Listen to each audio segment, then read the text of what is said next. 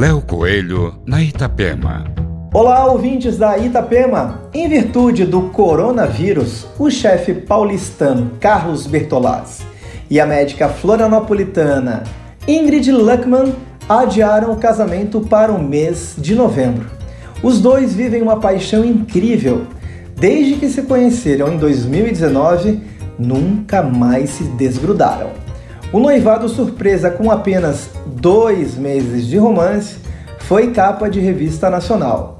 O pedido de casamento aconteceu no Forte de São José da Ponta Grossa, no norte da ilha, e a cerimônia de casamento estava marcada para o dia 25 de abril, na cidade de São Paulo, mas foi alterada para o segundo semestre, lá mesmo, na capital paulista.